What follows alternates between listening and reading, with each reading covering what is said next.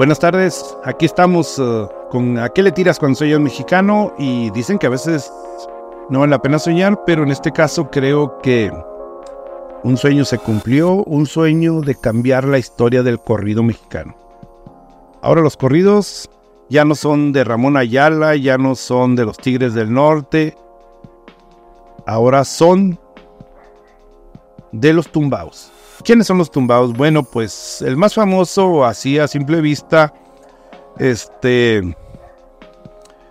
es Peso Pluma, pero antes de él hubo uno que se llama Natael Cano, que dicen que es el originario, que es el que empezó a trabajar muchos años o algunos años para construir este eh, tipo de música regional mexicana, que es el corrido tumbao que los sociólogos dicen, pues en realidad eh, nace en Estados Unidos y hay un libro por ahí sobre el tema de, los corridos tumbados, sobre la historia de esto, y nace en California eh, básicamente porque tiene su origen en los pantalones tumbados o caídos de los cholos en California, ya en que traen los pantalones a media, a media nalga, a media cadera, y como resultado bueno, pues ahí hicieron una mezcla de, de varios uh, tipos de música, lo que es el, regional mexicano, el norteño, la banda, eh, ah, y otros de los sonidos americanos que, que se han venido conjugando para generar este nuevo estilo de música eh, que ha pegado muy fuerte y que ha generado que se coloque en los primeros lugares a nivel mundial, sobre todo con peso pluma, que ha logrado colocarse en los primeros lugares a nivel mundial y que le ha generado mucho dinero eh, a sus 22 años de edad apenas, eh, que le permiten ser um, un joven muy exitoso. Y aquí esto ha generado muchas polémicas. El corrido tumbao como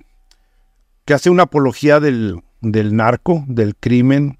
del homicidio, de las armas, del dinero, de las mujeres, de los carros de lujo, de la violencia,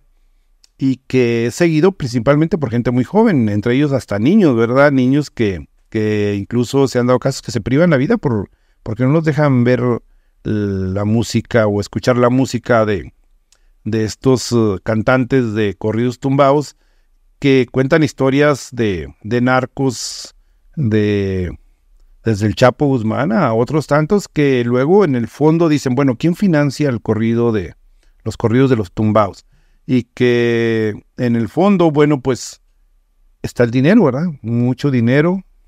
Está la cultura del narco metida hasta el fondo en, en, en este país. Y la gente ve el sueño, el sueño en el narco, en tener esa vida privilegiada de de autos, de mujeres, de dinero y sobre todo de fama, fama que les da el narco. Y bueno, pues los cantantes ahora que, que cuentan estas historias eh, sobre, sobre el narco. Hay otros que están como el Javi, que también va creciendo muy rápido, y Junior H, que también se va haciendo famoso con estos corridos tumbados, que insistimos, pues una mezcla de sonidos de, de música mexicana y, americana y, ha funcionado. Eh, nos podrá gustar o no, hay gente que le encanta la música de este tipo, a otra que no le gusta definitivamente, pero pues se ha convertido en un punto de referencia a partir de 2023 y llegamos a 2024 con esto.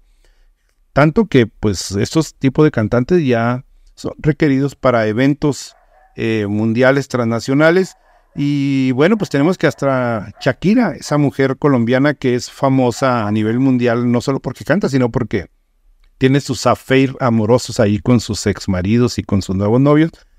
que dice que también ya va a cantar, va a cantar corridos tumbados. Esas combinaciones que han tenido tanto éxito, y decíamos, pues tenemos la que se cruzó ahí la banda, el norteño, algunos hasta el mariachi y el Tex-Mex pero de sonidos americanos, pues se combinó el rap, el hip hop. Entonces, esto ha permitido que entren las juventudes en gente muy joven, en los niños, y esa apología del crimen, del poder, del dinero, de la fama, se ha vuelto un asunto preocupante para los gobiernos, para la cultura eh, mexicana, pero también para los americanos y para otros países, porque debemos tomar en cuenta que estos corridos se han vuelto referencia a nivel mundial dentro de los primeros niveles de éxito a nivel mundial. No sabemos si los demás culturas entienden el alcance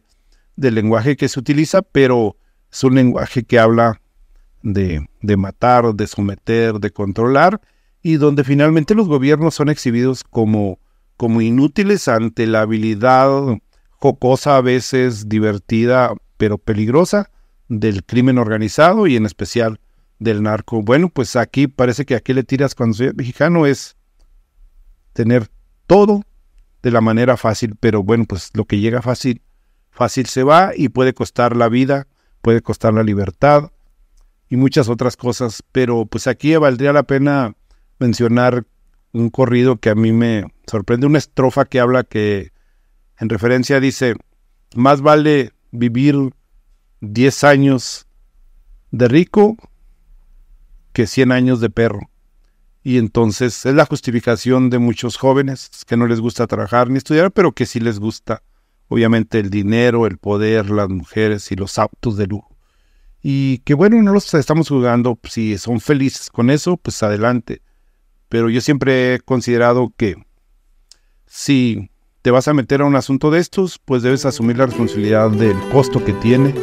en la vida misma. Hasta luego, cuídense y bueno, más vale trabajar y estudiar.